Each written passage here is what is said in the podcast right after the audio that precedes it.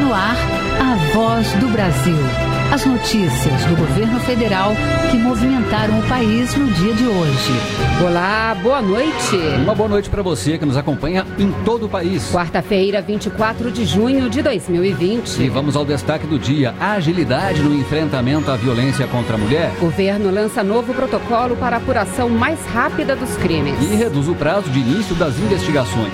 Márcia Fernandes. E se uma mulher desaparecer, a polícia deve acompanhar o andamento do caso antes mesmo do prazo de 48 horas do desaparecimento.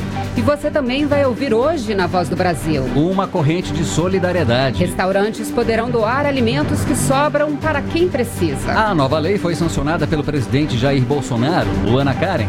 A lei permite a doação de alimentos que ainda estejam dentro do prazo de validade.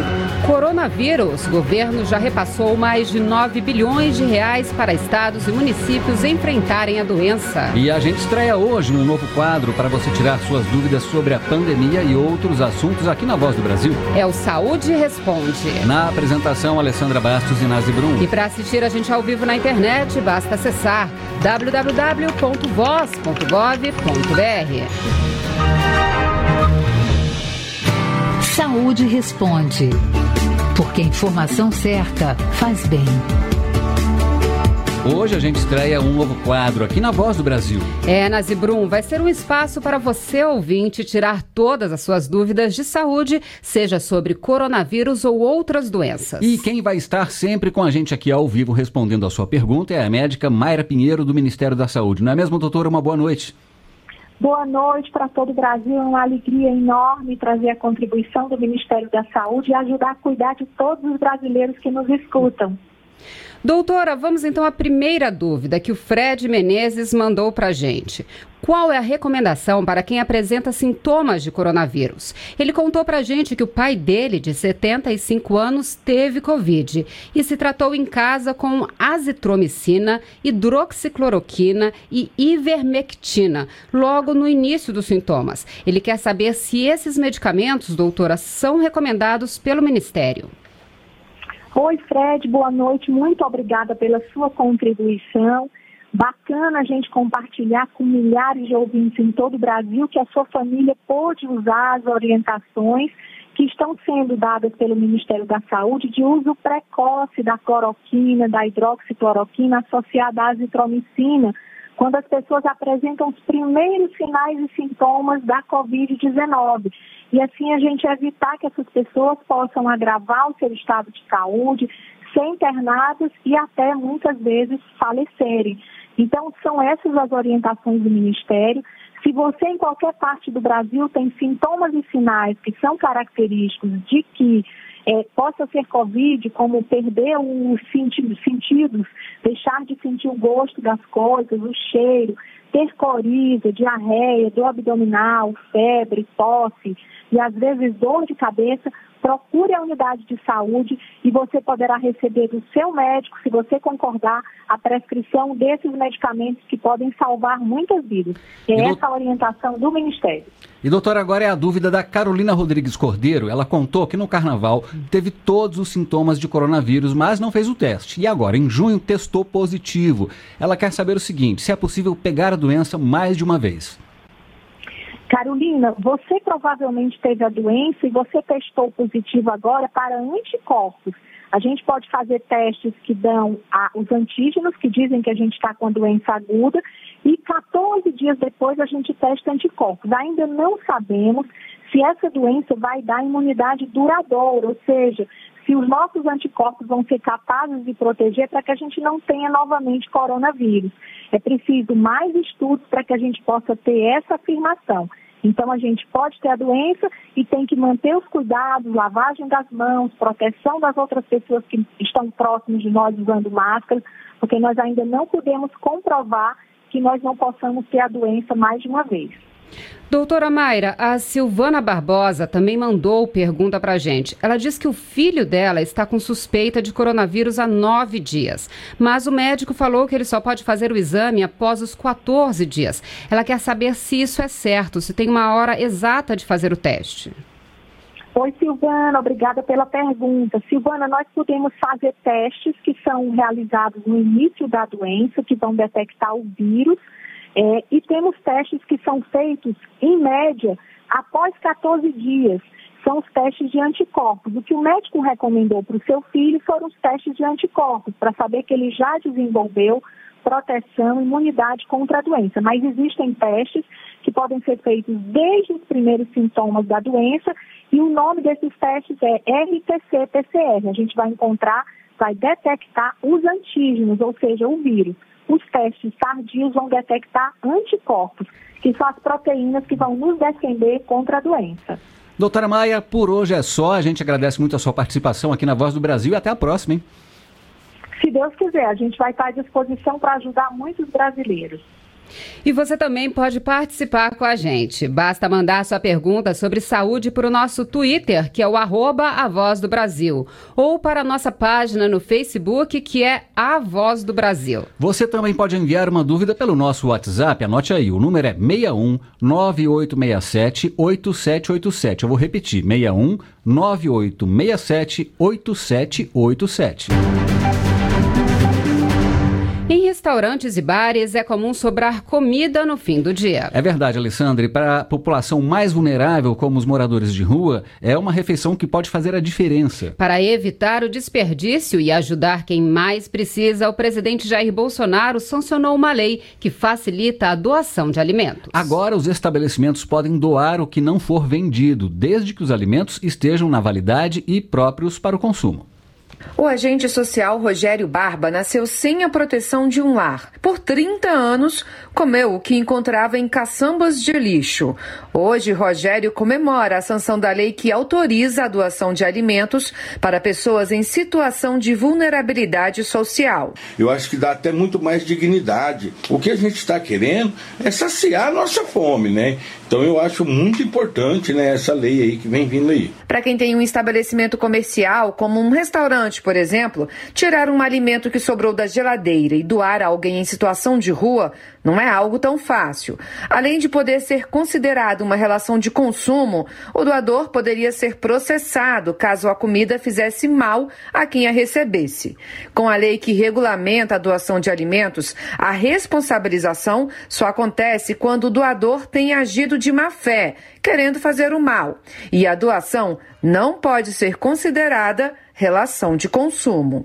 Eduardo Moretti é sócio de um restaurante em Brasília e já pensa em meios para tornar o excesso de alimento produzido pelo estabelecimento em doação a quem mais precisa. Vai gerar uma cadeia de solidariedade extremamente importante para todos, principalmente é, nesse momento em que a gente tem essa pandemia. Mas há algumas regras. A lei permite a doação de alimentos que ainda estejam dentro do prazo de validade, nas condições de conservação especificadas pelo fabricante, quando for o caso. Podem ser doados alimentos que tenham danos na embalagem ou com aspecto comercialmente indesejável, mas eles não podem ter a integridade e a segurança sanitária comprometidas. Ou seja, a comida pode estar mal apresentada, mas precisa estar boa para o consumo humano. As mesmas regras valem para entidades sem fins lucrativos. Patrícia Andreazzi, presidente presidente de uma organização social sem fins lucrativos, fala da importância da medida. O alimento, com essa legislação, vai chegar ao segmento de famílias né, que mais precisam nesse momento. A lei também vale para hospitais, supermercados, cooperativas e lanchonetes. A doação poderá ser feita diretamente ou por meio de bancos de alimentos e de entidades beneficentes de assistência social. Reportagem Luana Karen. Serviços públicos de saúde foram os que mais atenderam a população com sintomas de Covid-19. O dado consta da Pesquisa Nacional por Amostra Domiciliar Covid, a PNAD Covid. O estudo do IBGE, Instituto Brasileiro de Geografia e Estatística, foi divulgado hoje. O levantamento mostra também que o nível de desocupação atingiu um nível recorde durante a pandemia. Cerca de 24 milhões de pessoas apresentaram pelo menos um sintoma de Covid-19 no mês de maio.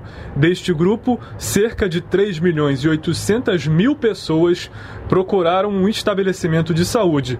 E a PNAD Covid do IBGE mostrou que, entre eles, a maior parte buscou atendimento na rede pública de saúde. A coordenadora de trabalho e rendimento do IBGE, Maria Lúcia Vieira, explica.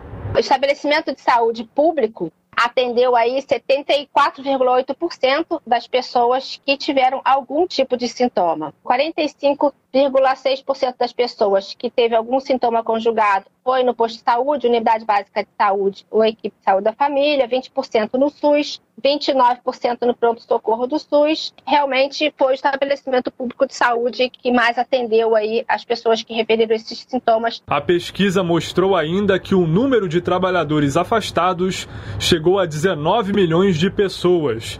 Destas, 9 milhões e 700 mil ficaram sem remuneração no período, o que equivale a 11,5% do total da população ocupada. O impacto da pandemia do novo coronavírus se manifestou também na quantidade de trabalhadores ocupados.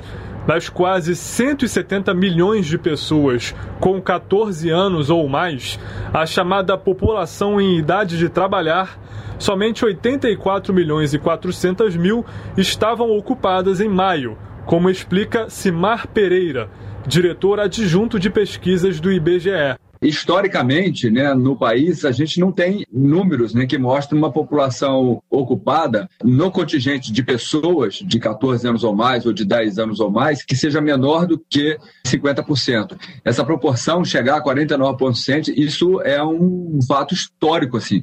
É uma pandemia que fez com que a população ocupada descesse a um nível de, de menos da metade, é dizer que menos da metade da população em idade de, de, trabalhar não está trabalhando e o pano de fundo disso a gente sabe que é a pandemia. A pesquisa revela ainda que 38% dos domicílios receberam algum tipo de auxílio financeiro do governo relacionado à pandemia.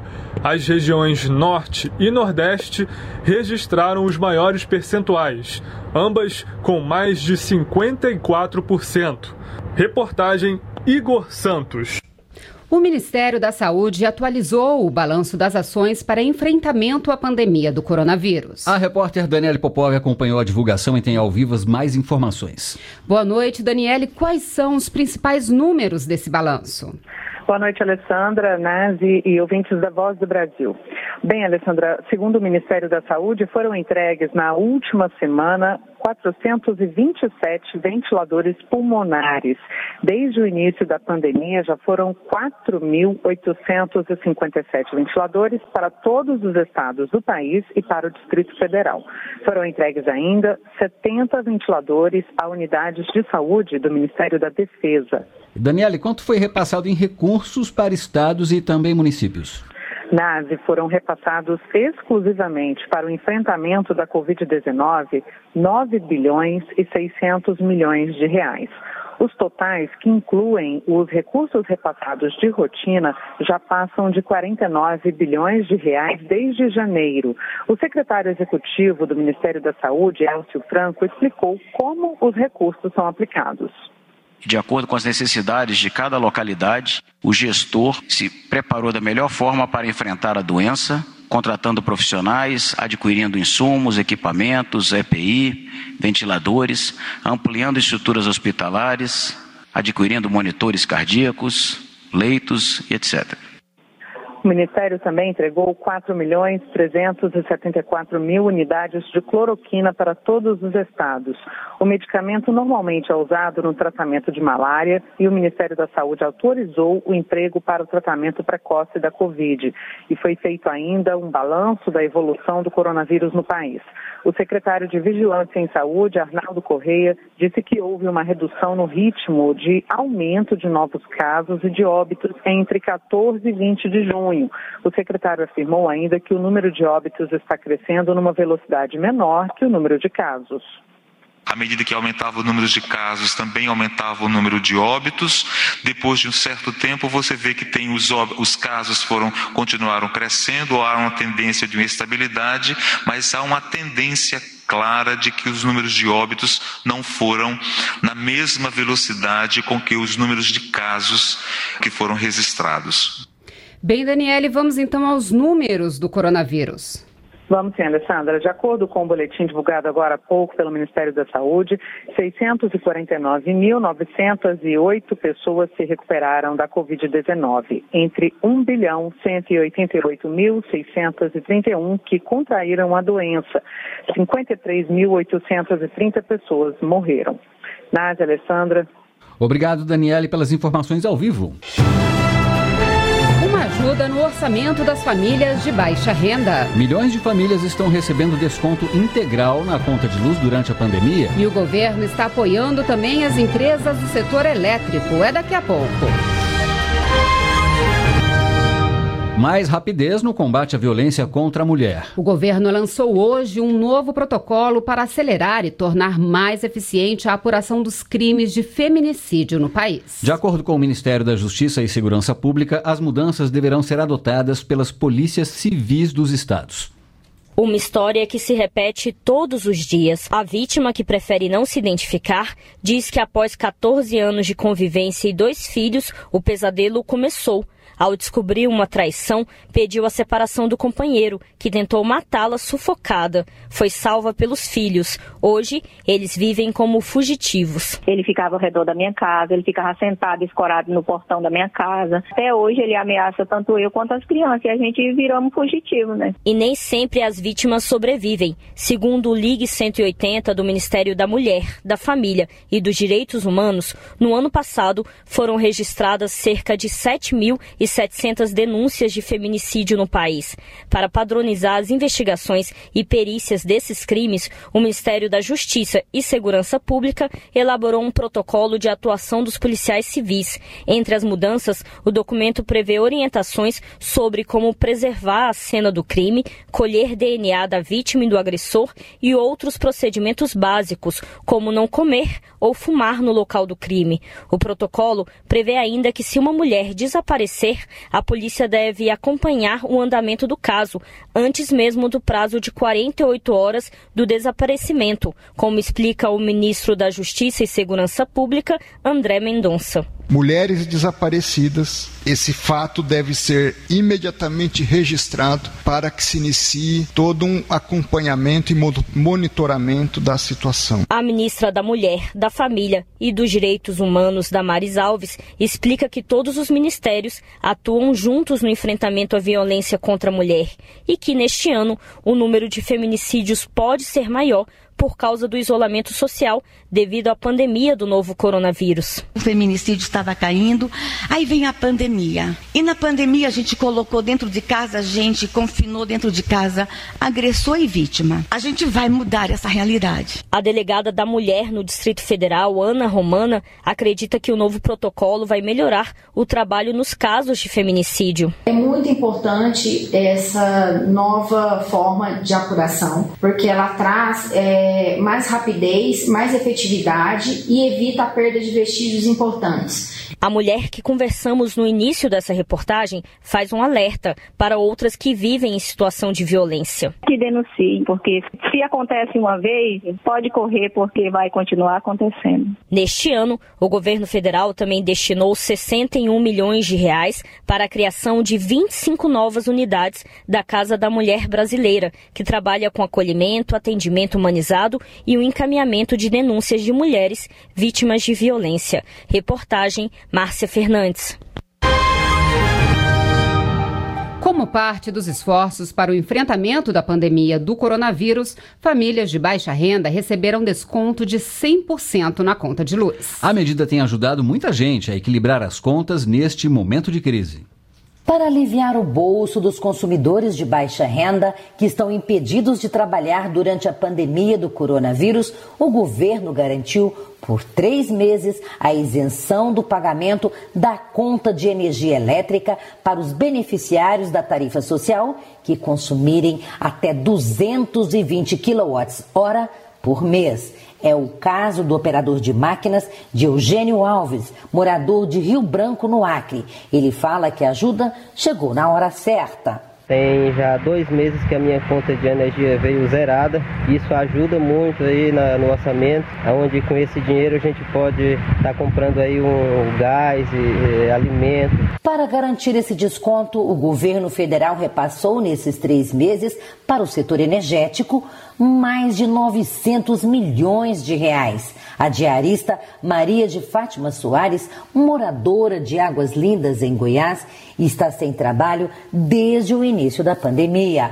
Na casa dela, o dinheiro que era usado para pagar conta de luz está sendo revestido em alimento para a família. Dá para me ajudar nas compras de casa porque com essa epidemia eu não estou trabalhando. Assim como de Eugênio e Maria de Fátima, muitos brasileiros estão tendo isenção na tarifa de energia nas faturas emitidas entre 1 de abril e 30 de junho. Segundo a Agência Nacional de Energia Elétrica, ANEL, em março, mais de 9 milhões e 500 mil famílias foram beneficiadas. Em abril, foram 9 milhões e 700 mil. E em maio, foram quase 10 milhões e 400 mil famílias beneficiadas. Também tiveram direito ao benefício famílias indígenas e quilombolas inscritas no cadastro único do governo federal. Reportagem Cleide Lopes. E o governo também está apoiando as distribuidoras de energia neste momento. A Agência Nacional de Energia Elétrica, ANEEL, regulamentou esta semana a operação Conta Covid. A ideia é reduzir o impacto financeiro que a pandemia trouxe às empresas do setor elétrico. A operação Conta Covid é mais uma medida para reduzir o impacto financeiro durante a pandemia. Desta vez, as beneficiadas são as empresas do setor elétrico. A decisão da ANEEL, Agência Nacional de Energia Elétrica, libera 16 bilhões de reais para que um conjunto de bancos ligados ao BNDES faça empréstimos às concessionárias via conta Covid. Uma estimativa da ANEEL indica perda de mais de 6% na arrecadação do setor durante a pandemia. Isso porque os custos aumentaram, com o reajuste do preço da energia gerada em Itaipu, que acompanha a variação do dólar, por exemplo.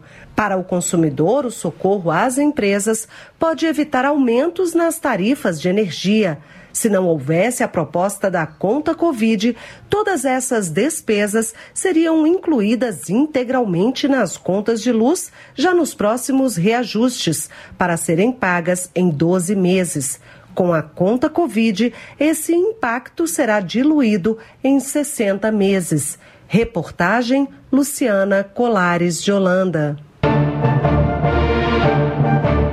E agora uma informação para quem está tirando a carteira de motorista durante a pandemia. O Conselho Nacional de Trânsito, CONTRAN, autorizou que, que as aulas teóricas do curso de formação de condutores sejam feitas à distância. Mas será preciso a validação biométrica facial do instrutor e dos candidatos na abertura e término das aulas e o monitoramento da permanência deles na sala virtual durante toda a aula. Além disso, o conteúdo, a carga horária e a duração das aulas precisam obedecer aos mesmos critérios das aulas presenciais. A decisão entra em vigor no dia 1 de julho e vale enquanto durar a emergência de saúde pública. E essas foram as notícias do governo federal. Uma realização da Secretaria Especial de Comunicação Social da Presidência da República. Com produção da empresa Brasil de Comunicação. Fique agora com um minuto do TCU e em seguida as notícias do Poder Judiciário e do Congresso Nacional. E para você, uma boa noite. Uma boa noite para você e até amanhã. Governo Federal. Pátria Amada, Brasil. Minuto do TCU.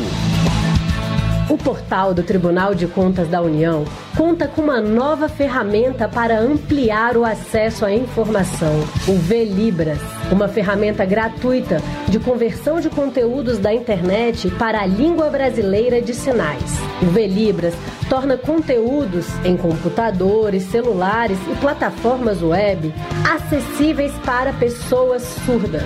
A iniciativa atende à Lei Brasileira de Inclusão, que entrou em vigor em 2016 e marcou um novo olhar sobre os 45 milhões de brasileiros com algum grau de deficiência. A motivação de inserir o Velibras no portal do tribunal foi facilitar o acesso à informação para o público, como advogados, gestores ou qualquer cidadão que se comunique por Libras, além de reforçar as ações de responsabilidade social do TCU.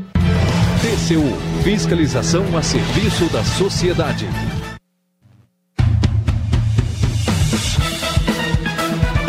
Você vai ouvir agora notícias do Poder Judiciário.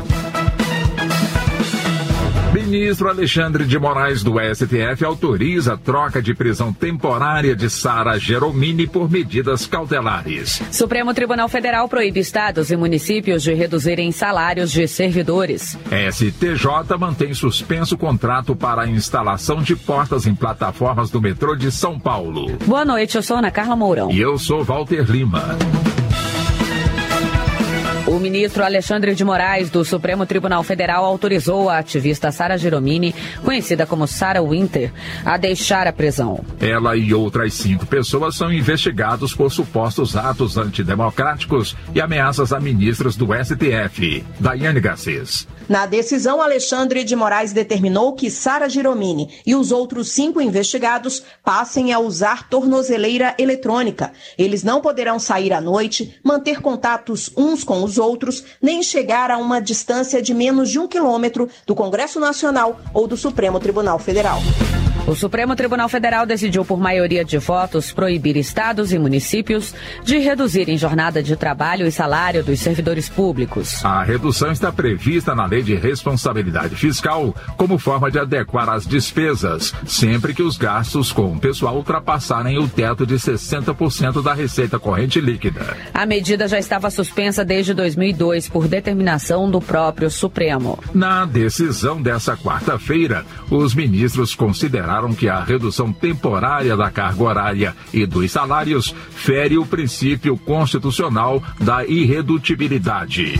Continua suspenso o contrato para instalação de portas de plataforma nas linhas 1, 2 e 3 do metrô da capital paulista. A determinação é do presidente do Superior Tribunal de Justiça, ministro João Otávio de Noronha, ao negar recurso da Companhia do Metropolitano contra a decisão que suspendeu a execução do contrato.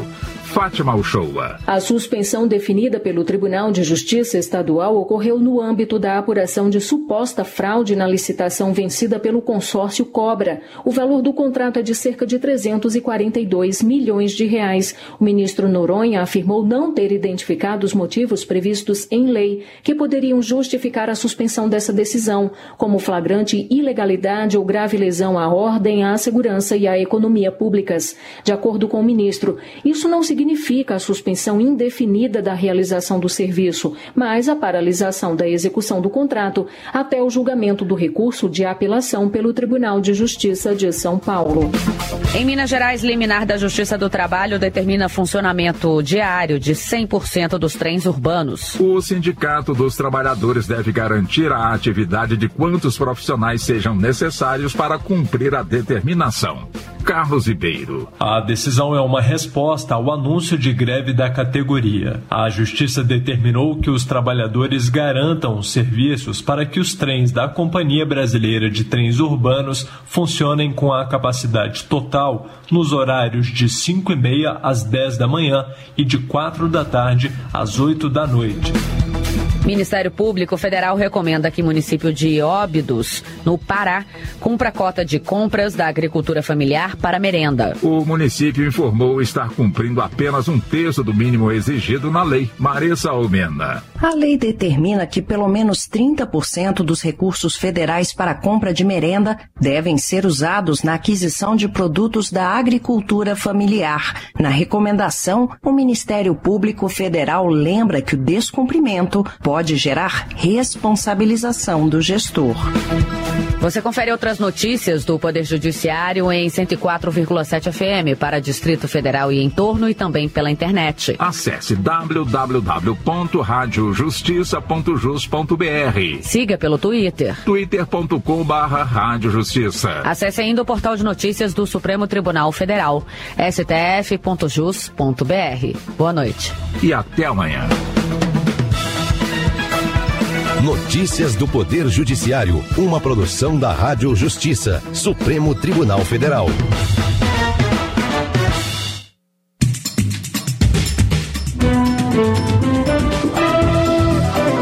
Está no ar o Jornal do Senado. Eu sou Alexandre Campos e estes são os destaques de hoje do Jornal do Senado que começa agora.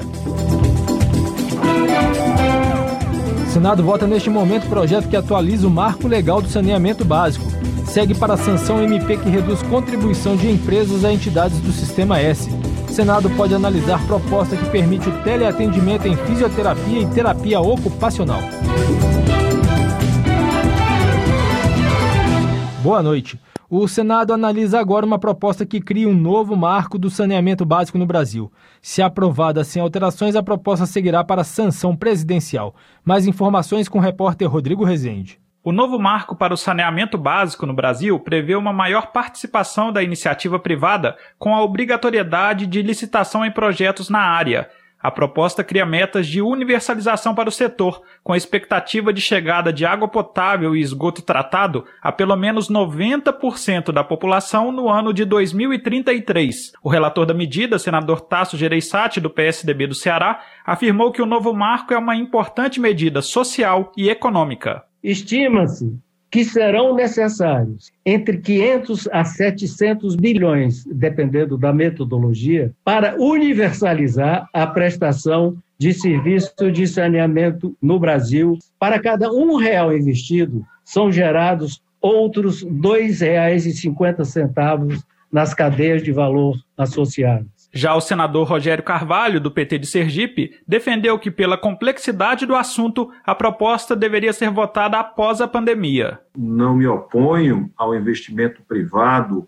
na área de saneamento, mas a nossa avaliação é de que este debate deveria ocorrer um pouco mais para frente no sistema normal de deliberação pós-pandemia, onde se apresentaria o cenário de que marco regulatório nós vamos precisar o projeto prevê que os atuais contratos de empresas responsáveis pelo saneamento poderão ser renovados pelo prazo de 30 anos até a data limite de 31 de março de 2022, mas as renovações também devem prever as metas de universalização do acesso à água potável e ao esgoto tratado até 2033. E segue para a sanção presidencial a medida provisória que, em razão da pandemia, reduziu em 50% a contribuição paga pelas empresas aos serviços sociais autônomos, conhecidos como Sistema S. Repórter Regina Pinheiro.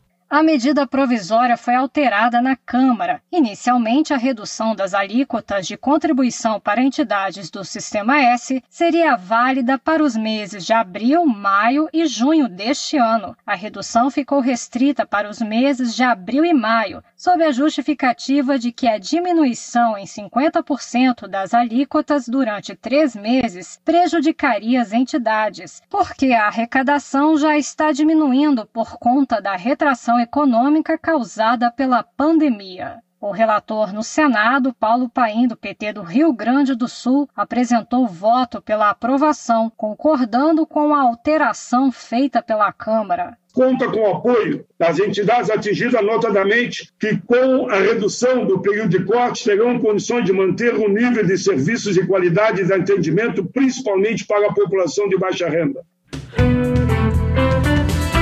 A comissão mista que acompanha as medidas de enfrentamento à pandemia vai ouvir os governos estaduais nesta quinta-feira. Quatro governadores que representam os consórcios regionais da Amazônia, do Nordeste, do Brasil Central e do Sul e Sudeste devem participar da sessão remota. E amanhã o Senado pode votar o projeto que cria a Lei Brasileira de Liberdade, Responsabilidade e Transparência Digital na Internet. O objetivo da proposta é proteger a liberdade de expressão e o acesso à informação por meio da proibição de funcionamento de contas falsas ou automatizadas e pela obrigatoriedade de identificar pago. Repórter Raquel Teixeira. O relator, Ângelo Coronel, do PSD da Bahia, afirma que o documento, com algumas mudanças ao texto original, deve ser entregue apenas na véspera da votação marcada para quinta-feira. E destaca que o projeto não vai restringir a manifestação de opinião ou crítica pessoal. Não estamos mexendo em nada da liberdade de expressão, estamos combatendo o anonimato, combatendo essas pessoas covardes que estão simplesmente difamando as pessoas. E quando você procura saber saber quem é a pessoa, estão anônimas. Você não consegue nem entrar com ação judicial porque você não consegue localizar. A proposta também prevê que os provedores devem pedir confirmação de identidade e localização dos usuários no momento da criação da conta, que terá número limitado por cliente.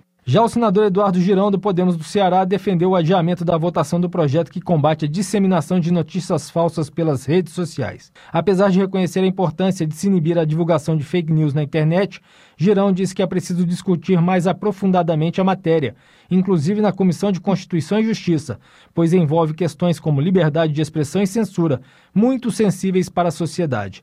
Na opinião dele, a regulamentação indevida da matéria pode inibir a participação das pessoas no dia a dia de suas comunidades e representar um retrocesso imposto pelo Estado. Então, isso pode afetar sim a democracia, que isso seja mais discutido com a sociedade não pode ser feito às pressas. Até passou uma ideia para a população de que o Senado está reagindo, porque alguns senadores foram vítimas de notícias falsas. Né? Tudo que é feito assim no ímpeto, na emoção, não é salutar e pode cometer injustiça sim. O Senado vai analisar o teleatendimento para fisioterapia e terapia ocupacional. A proposta, já aprovada pela Câmara, busca evitar que pacientes do grupo de risco precisem se deslocar para obter tratamento. A reportagem é de Marcela Cunha. A medicina, psicologia e nutrição já são regulamentadas para o teleatendimento. O senador Lucas Barreto, do PSD do Amapá, considerou a extensão da chamada telesaúde para novas categorias extremamente positiva. Todas as alternativas necessárias para que continuemos mantendo o afastamento social e sem deixar de atender aqueles que precisam de atendimento médico diário e, assim, usar de todos os recursos tecnológicos possíveis serão sempre bem-vindos. O texto não restringe o atendimento de fisioterapeutas e terapeutas ocupacionais às patologias relacionadas ao coronavírus e garante a autonomia desses profissionais para definir quais casos poderão ser atendidos de forma remota, desde que informem ao paciente sobre possíveis limitações. Além de preservar empregos, a medida é uma forma de evitar que tratamentos sejam suspensos, comprometendo a reabilitação dos pacientes. A proposta estabelece que o tratamento remoto poderá ser custeado pelo plano de saúde, com a mesma rede já credenciada para atendimento presencial. Já uma outra proposta da senadora Mara Gabrilli, do PSDB de São Paulo, amplia as licenças maternidade e paternidade durante a pandemia de Covid-19. Reportagem de José Aldeveza. Pelo projeto, as mães terão mais 180 dias para ficarem com seus filhos e os pais 85 dias. A medida também garante que as empresas que adotarem a extensão da licença ficarão dispensadas do recolhimento das contribuições para a Seguridade Social incidentes sobre a folha de pagamento.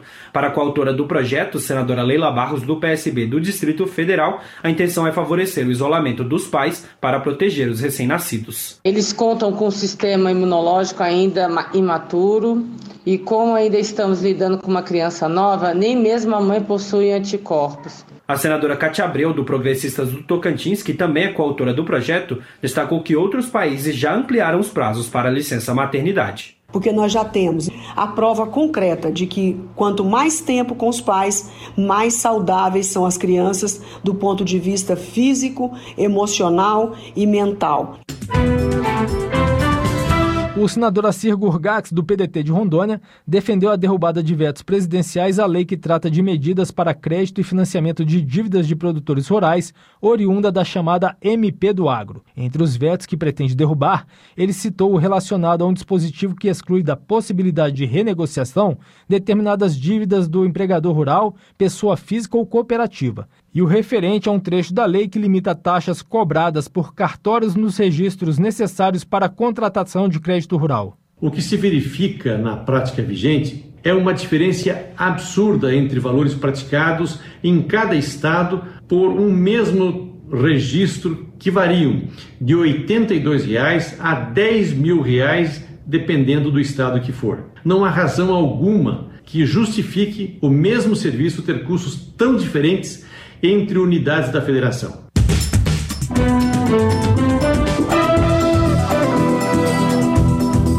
Com trabalhos técnicos de Eliseu Caires, o Jornal do Senado fica por aqui. Acompanhe agora as notícias da Câmara dos Deputados. Boa noite e até amanhã.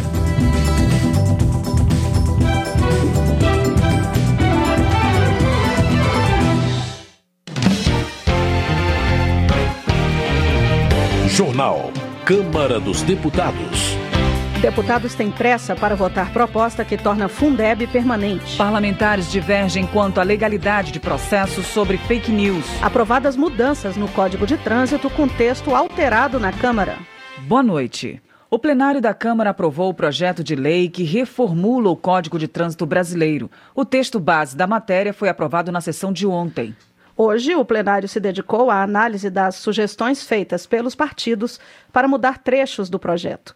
Até o fechamento desta edição da Voz do Brasil, todas as propostas de mudança no texto foram rejeitadas. Acompanhe a reportagem de José Carlos Oliveira. O relator, deputado Juscelino Filho, do DEM do Maranhão, fez várias mudanças no texto original do Executivo. Uma delas barrou a intenção do governo de aumentar de 20 para 40 pontos o limite para a suspensão da Carteira Nacional de Habilitação em caso de infrações. Em que pese a alegação do governo de que o limite atual é bastante rigoroso, entendemos que a simples ampliação do limite poderia estimular a imprudência e o cometimento de infrações sem considerar a natureza ou o potencial de risco delas. Propomos uma escala com três limites de pontuação para que a CNH seja suspensa. O texto aprovado prevê a suspensão da CNH com 20 pontos e duas ou mais infrações gravíssimas, com 30 pontos e uma infração gravíssima e com 40 pontos sem infração gravíssima nos últimos 12 meses. Juscelino Filho também alterou os prazos de validade da CNH. A regra geral passa a ser a de validade por 10 anos. Já os motoristas com mais de 50 anos de idade terão de renová-la a cada cinco anos e os maiores de 70 a cada três anos. O aumento da longevidade dos brasileiros, proporcionado pela melhoria das condições de saúde da população nas últimas décadas, dá o necessário respaldo para a ampliação dos prazos de validade dos exames, sem que haja comprometimento da segurança no trânsito. O texto acaba com a necessidade de credenciamento de médicos e psicólogos que realizam exames exigidos pelo Detran, mas eles terão de se especializar em medicina do tráfego e psicologia do trânsito. O relator manteve a obrigatoriedade de exames toxicológicos que o governo queria eliminar. Juscelino Filho ainda buscou regulamentar o tráfego de motocicletas nos corredores das vias quando o trânsito estiver parado ou lento. Nestas condições, as motocicletas poderão trafegar entre veículos, mas deverão transitar com velocidade compatível com a segurança dos pedestres e demais veículos. A medida impõe limites ao tráfego das motocicletas com o objetivo de reduzir uma das causas mais frequentes de internações e de invalidez em decorrências de acidentes no trânsito. A idade mínima para transporte de crianças na garupa de motos e ciclomotores foi ampliada para 10 anos. Já nos carros, o uso das cadeirinhas fica obrigatório para crianças de até 10 anos de idade ou que ainda não tenham atingido 1,45m de altura. O relator Juscelino Filho esclareceu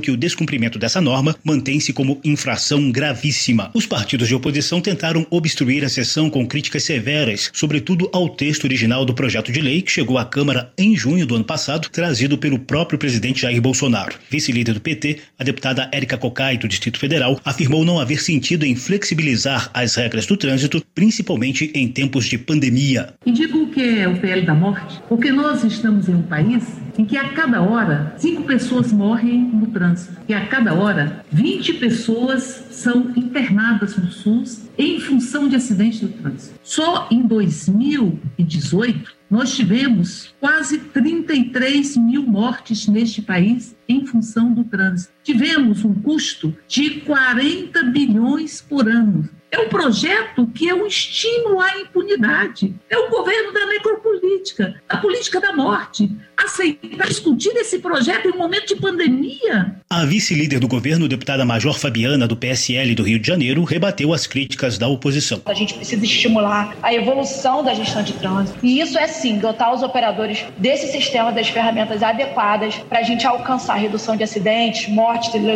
O texto tem diversos pontos fundamentais e a gente precisa levar essa discussão a, a um nível estratégico de governo para que ele se harmonize com as outras políticas públicas setoriais. O projeto de lei ainda inclui os ministros de Estado no CONTRAN, o Conselho Nacional de Trânsito, e orienta que as medidas do órgão sejam submetidas à consulta pública pela internet antes de entrar em vigor. O texto base já foi aprovado, mas devido à forte obstrução dos partidos contrários à medida, as emendas que ainda poderão alterar a proposta ficaram para ser analisadas nesta quarta-feira. Da Rádio Câmara de Brasília, José Carlos Oliveira.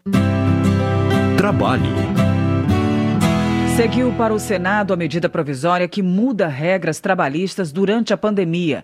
Samia Bonfim, do PSOL de São Paulo, discorda da parte do texto que permite acordos individuais para a ampliação da jornada de trabalho. Samia Bonfim pondera que isso é injusto para os trabalhadores da saúde, que já estão em situação de exaustão intensa. Na avaliação da parlamentar, as condições de trabalho, a jornada e também os péssimos salários fazem com que esses trabalhadores estejam vulneráveis, já que trabalham 12 horas por dia em situação de pandemia e com pouco descanso. Para Pompeu de Matos, do PDT do Rio Grande do Sul, neste momento de pandemia, os trabalhadores, principalmente os da área de saúde, não podem perder direitos. Na sua opinião, a medida que altera regras trabalhistas na pandemia não protege a categoria. Pompeu de Matos observa que até o momento já foram infectados 70 mil profissionais da saúde e 300 deles já morreram. O parlamentar lembra ainda que 80% desses profissionais são mulheres e que não é hora de retirar direitos dos trabalhadores da área. Bom Gás, do PT Gaúcho, avalia que a aprovação na Câmara da medida que flexibiliza direitos trabalhistas durante a pandemia representa um retrocesso para a classe trabalhadora. O deputado disse que lutou para aprovar um destaque do PT que retirava do texto o dispositivo que acabava com o exame médico tanto para admissão quanto para demissão. Bom, Gás explica que muitos trabalhadores, especialmente os do campo, correm muitos riscos e precisam desses exames médicos. O deputado afirma que o exame, além de garantir a saúde do trabalhador, estabelece o nexo causal para o auxílio-doença e outras questões previdenciárias. O destaque do PT foi rejeitado pelo plenário. Luiz Miranda, do Democratas do Distrito Federal, elogia o governo federal por assinar parecer que garante aposentadoria integral a policiais civis da União e do DF e também aos policiais federais, rodoviários federais e legislativos. A medida vale para os policiais que ingressaram na carreira até a publicação da emenda constitucional 103 em novembro de 2019. Para Luiz Miranda, a medida é o resultado de uma luta antiga da categoria pela aposentadoria com integralidade, equivalente ao valor do último vencimento recebido na ativa. Desenvolvimento Regional. Após anos de luta, Zé Silva do Solidariedade de Minas Gerais comemora a licitação da obra de pavimentação de pouco mais de 60 quilômetros na BR-367, no trecho de Almenara até Jacinto. Segundo Zé Silva, a obra da BR-367 entre o norte de Minas e o litoral da Bahia foi pleiteada pelo ex-presidente Juscelino Kubitschek. O parlamentar agradece o empenho do Ministério da Infraestrutura, do DENIT e também da bancada federal mineira pela obra. Saúde. Júlio César Ribeiro, do Republicanos do Distrito Federal, faz um apelo ao governador de Goiás para que agilize a instalação de equipamentos no Hospital de Campanha de Águas Lindas. O parlamentar registra que o governo federal já entregou a estrutura, mas por falta de equipamentos que são responsabilidade da gestão estadual, o hospital ainda não está funcionando. Paulo Ganime, do Novo, registra que visitou vários hospitais no Rio de Janeiro, incluindo os de campanha, e recebeu informações de que houve queda de novos pacientes contaminados e de mortes por coronavírus nos últimos 15 dias. Paulo Ganime foi informado ainda que vários hospitais estão com capacidade ociosa e que grande parte dos hospitais de campanha ainda não estão atendendo. O parlamentar lamenta que tanto dinheiro tenha sido desperdiçado e questiona se esses recursos foram de fato para combater o coronavírus coronavírus ou para alimentar a corrupção. Delegado Éder Mauro, do PSD, denuncia o governador do Pará, Helder Barbalho, de estar usando as polícias civil e militar para coagir e invadir a casa de pessoas que fazem críticas a ele. O parlamentar ressalta que o governador é alvo de operação da Polícia Federal sobre fraude na compra de respiradores pulmonares. Homenagem. Mauro Nazif, do PSB, registra a morte do ex-senador por Rondônia, Mário Calisto, vítima da Covid-19. O parlamentar se solidariza com a família de Mário Calisto, que era empresário do ramo de comunicação e deixa seu nome registrado na história de Rondônia. Samuel Moreira, do PSDB de São Paulo, registra a morte em 19 de junho do ex-deputado federal pelo PTB, Ricardo Ribeiro, vítima de infarto. Eleito para a legislatura de 1983 a 1987, Ribeiro participou da campanha das Diretas Já, tendo votado a favor da emenda Dante de Oliveira, e ajudou a eleger Tancredo Neves à presidência da República. Política. Lídice da Mata, do PSB da Bahia, elogia a decisão do Supremo Tribunal Federal de manter o inquérito que investiga notícias falsas. Para ela, o julgamento é importante porque trata do respeito aos limites da democracia. Lídice da Mata espera que a CPMI do Congresso, que investiga as fake news, esclareça para a população a importância de se combater essa prática que fere a democracia, ameaça pessoas e intimida a política. Já para Carlos Jordi, do PSL do Rio de Janeiro, um inquérito do Supremo que investiga uma possível rede de disseminação de notícias falsas é inconstitucional e ilegal. Segundo Carlos Jordi, é inconstitucional porque fere a ampla defesa, o contraditório e o princípio do juiz natural e ilegal porque, na visão do deputado, viola o sistema acusatório ao permitir que o Judiciário invada as competências do Ministério Público na fase de coleta de provas. Alice Portugal, do PCdoB da Bahia, sugere a instalação de uma CPI para saber quem escondeu o ex-assessor do senador Flávio Bolsonaro, Fabrício Queiroz, e se houve alguma articulação entre o presidente Bolsonaro e o advogado da família, Frederic Wassef. De acordo com Alice Portugal, a CPI poderá mostrar se houve relação entre o presidente, a saída de Sérgio Moro do Ministério da Justiça e a mudança nas investigações da Polícia Federal. Érica Cocai, do PT do Distrito Federal, avalia que o presidente da República pratica crimes de responsabilidades com ataque à democracia. A deputada defende a necessidade de tirar Bolsonaro do poder. Érica Cocai cita o caso Fabrício Queiroz, escondido na casa do advogado do presidente, e os depósitos feitos por Queiroz para pagar a escola de netos de Bolsonaro. Perpétua Almeida, do PCdoB do Acre, afirma que ainda há muitas contradições a serem esclarecidas sobre o episódio da prisão de Fabrício Queiroz. Ela pede que a justiça proteja o caseiro do sítio onde o ex-assessor do senador Flávio Bolsonaro foi preso. Ela entende que o trabalhador é uma testemunha muito importante do caso. Paulo Teixeira, do PT de São Paulo, entende que a família Bolsonaro escondeu o Fabrício Queiroz porque ele é a fonte de informações que pode mostrar o envolvimento do presidente da República com crimes comuns. Nas palavras do deputado, o Brasil está sendo governado por uma organização criminosa que deve ser afastada do poder.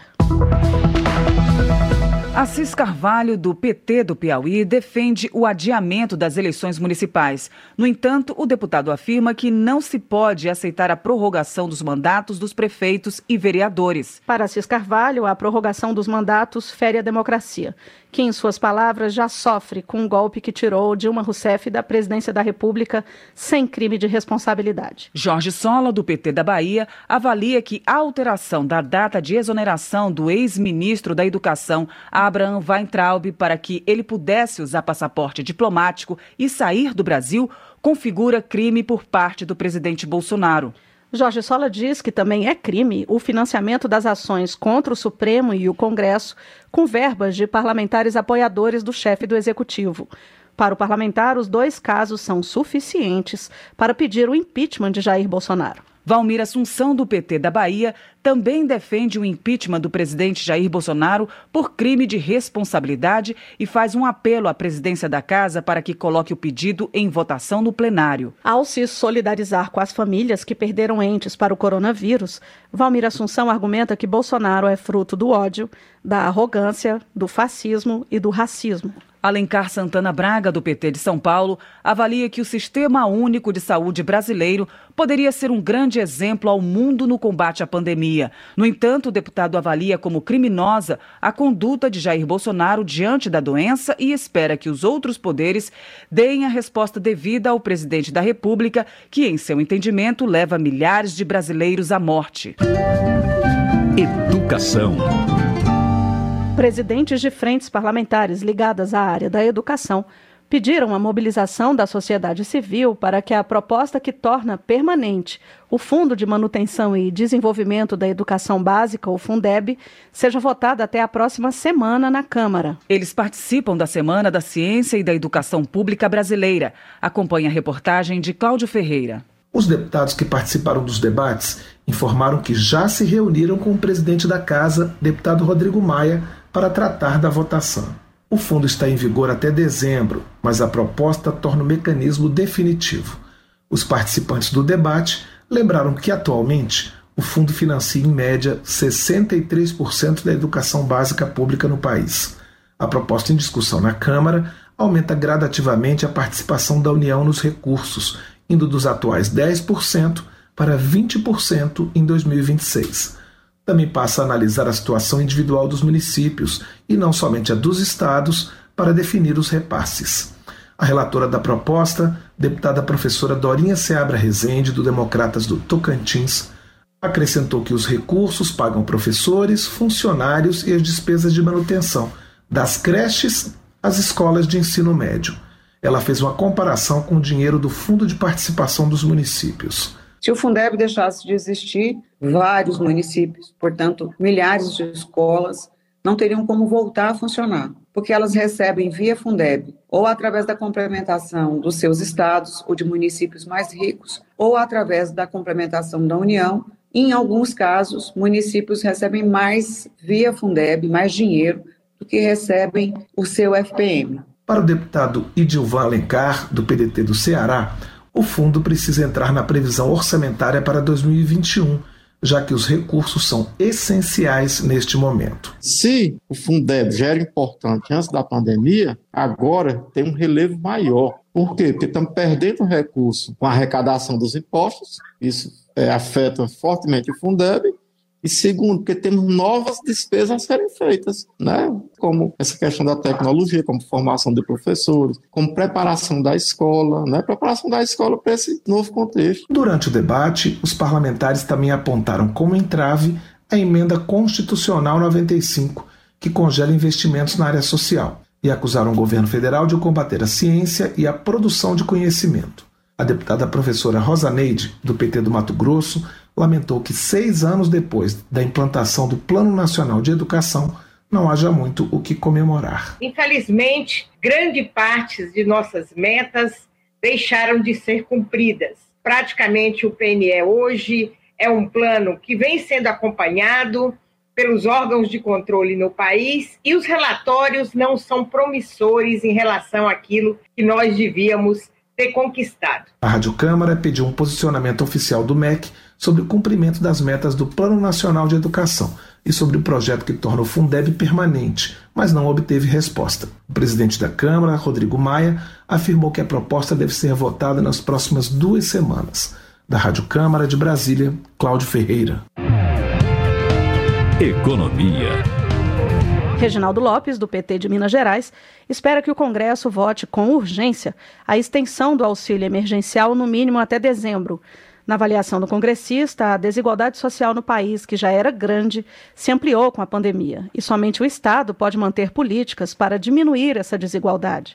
Ele também defende a ampliação do Bolsa Família com aumento do valor. Rogério Correia, do PT de Minas Gerais, também defende a prorrogação do auxílio emergencial. O parlamentar pondera que já há mais de 1 milhão e 100 mil pessoas infectadas oficialmente pela Covid e já se fala em um número que pode ser superior a 5 milhões. Ele alerta que as pessoas são obrigadas a sair de casa porque não têm o que comer. Vicentinho, do PT de São Paulo, ressalta a importância da prorrogação da ajuda de 600 reais. Ele alerta para o risco de o governo não prosseguir ou reduzir o benefício. O deputado pede ainda uma posição da Ordem dos Advogados do Brasil, a OAB, em relação ao pedido de impeachment do presidente Jair Bolsonaro por, segundo ele, incapacidade de governar o país. Paulão do PT de Alagoas critica o governo de Jair Bolsonaro por injetar mais de um trilhão de reais nos bancos sem consultar o Congresso Nacional e propor reduzir a renda emergencial de 600 reais. Ele ressalta que muitos brasileiros não tiveram direito de receber o benefício, como as marisqueiras e os entregadores de aplicativos por causa do veto do presidente a texto aprovado pelo Congresso. Termina aqui o jornal Câmara dos Deputados, com trabalhos técnicos de Milton Santos e locução de Val Monteiro e Maria Clarice Dias. Boa noite para você. A Voz do Brasil está de volta amanhã. Boa noite. Você ouviu A Voz do Brasil. Boa noite.